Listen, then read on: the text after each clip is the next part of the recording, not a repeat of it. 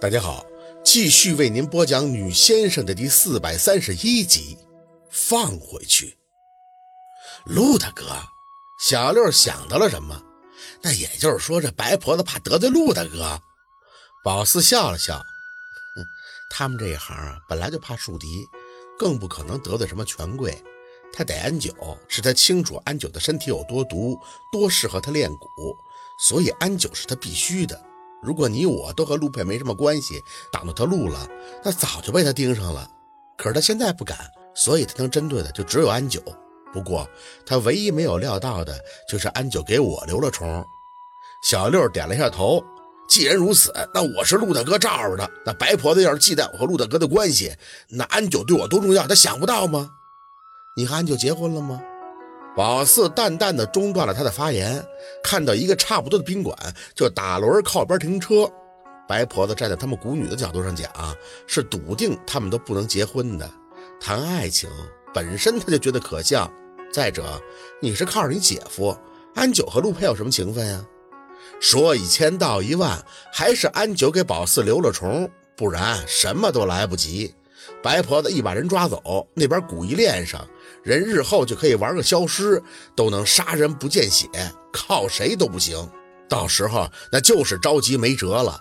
所以小六没事是得益于陆佩，安九能够挺到宝四来找他，绝对是靠着他自己的先见之明。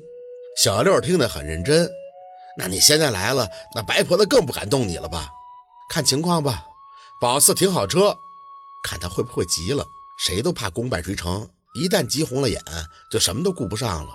不过你放心，既然我来了，那就心里就有谱。嗯，说话真是不自觉的就跟陆佩一个语气了。宾馆里的保安还特意出来帮忙指挥，非常的热情。小六见这架势，还有些发笑。嘿，四姐，我还没问这车哪来的呢，这牌是这边的呀。一下车，保安看了一眼小六那个德行，还有点惊讶，不过还是很热心的朝着宝四点头，帮他拿出了后备箱里小六的箱子。我租的呀，租的。小六惊了一下，哎呦，四姐，你是真不差钱了，这出门都租保时捷啊！宝四跟在保安的后边进入大厅办理入住，开了两个房间，侧脸小声的说道：“我开这个车习惯了，顺手。”小六深感不可思议，上楼的时候还在小声的念叨：“嘿，我四姐真是豪门了啊！”笑而不语。进门以后打量了一下环境，等到服务员都出去了以后，才看向小六。哎，你猜这车多少钱一天？小六摇头，呲牙咧嘴的蹲下身子，拿出自己要换洗的衣服。哎呦，猜不出来，这得多贵啊！我说那个旅店老板怎么当时态度就转变了呢？肯定合计我有个特牛叉的姐姐。这社会就是看钱说话的。宝四懒得搭理他的态度。八十一天，油费我自理。这啥？宝四又重复了一遍。你以为你姐是土豪啊？八十，不然谁租啊？哪家车行啊？小六拿着衣服看宝四傻眼，这老板疯了，那是保时捷，那要是普通车呢？那十块二十块一天，那桑塔纳他还得倒找你钱求你开呢吧？宝四耸了下肩，嘿，谁管那些呀？小六想到了什么？哎，不对，是不是看上你了，四姐？那是对你有意思了吧？你说没说你结婚的事儿啊？俩孩子了，生活作风可绝对不能出问题啊！我陆大哥对这事儿的绝对的不乐意听他说这些，挥着小六进了浴室。你赶紧洗个澡吧。他还真是不能碰，一碰这嘴就咧咧着。宝四要看他还不让，门一关就说没事让宝四别管。现在最重要的就是安九，他这儿不算个啥。宝四坐在床边的单人沙发上等着，蜈蚣还在瓶子里边乱窜。打量了一下这个房间，起身点燃了一张符纸，在棚顶以及房间的几个角绕了绕，流气。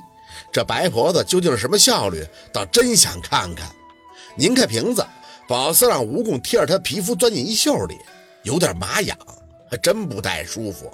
可没办法呀，正如小六所言，白婆子未必敢碰他，与他而言，肉中钉的也就是安九所剩的这个蜈蚣，所以他得保护好喽。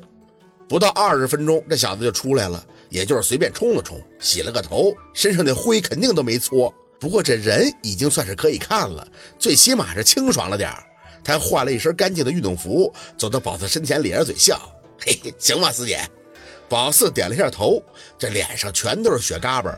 洗干净的脖子，脸上还能看出青紫的印记，也不知道是被谁揍的呀，还是自己在哪摔的。再看一下他的肩膀，来，胳膊给我看看。胳膊，小六装蒜一般的笑笑，哎，没事没事。这一袋嘴都咧了多少回了，一碰就疼。你当宝四瞎呀？上身衣服脱了。之所以让他洗澡，宝四也想看个清楚，不然你先给他处理完了，过后的澡都没法洗。那臭的，也就是冲他是弟弟才能忍得了，那真是谁凑近谁崩溃。四姐，哇，你快点！见宝四没什么耐心的看的，小六扭捏的再次大姑娘附体，小心翼翼的去触碰自己的上衣拉链，搞得宝四坐在沙发上的感觉很怪。徐小六，你能不能大大方方的？你小时候光屁股我都见过，两年前的内裤还都是我给你买的呢。现在这情形，别人看的都得误会，不知道以为我要强迫你干什么事儿呢。小六红了脸，嗯，我现在不是有妇之夫了吗？滚一边去！我是你姐，快点脱！你当谁乐意看这排骨精啊？这服了都要！小六被宝四说的不敢墨迹，脱下外套，里边还穿了一件长袖的 T 恤，自己提着衣服似脱非脱的模样。嗯，你你这……宝四眼睛一凛，他不敢废话，沉了沉口气，费劲巴拉的脱下了那件贴身的 T 恤，真的很费劲，因为脱的那一刹。宝四都愣了，这个小子是经历什么了？是满清十大酷刑啊，还是被弄到渣滓洞给虐待了？之前一碰他就咧嘴的肩膀，有个一拃多长的深口子，还是裂开的。凑近一看，那深的都要见骨头了，血倒是不流了，被他刚才那个早洗的翻开的皮肉都有些泛白，周遭的皮肤青色紫黑，一溜向下，这胳膊上也都是伤痕累累，旧疤新伤。大臂上还烂了一块，有手掌那么大小，肉都发褐，有腐臭了。你这是怎么搞的？没事儿，他还是无所谓的样子。哎，就是在身上有摔的，有剐碰的，还有不知道被什么虫子给咬了，然后就有点烂。那你不会处理呀？真恨不得削他，跟这装什么爷们儿啊？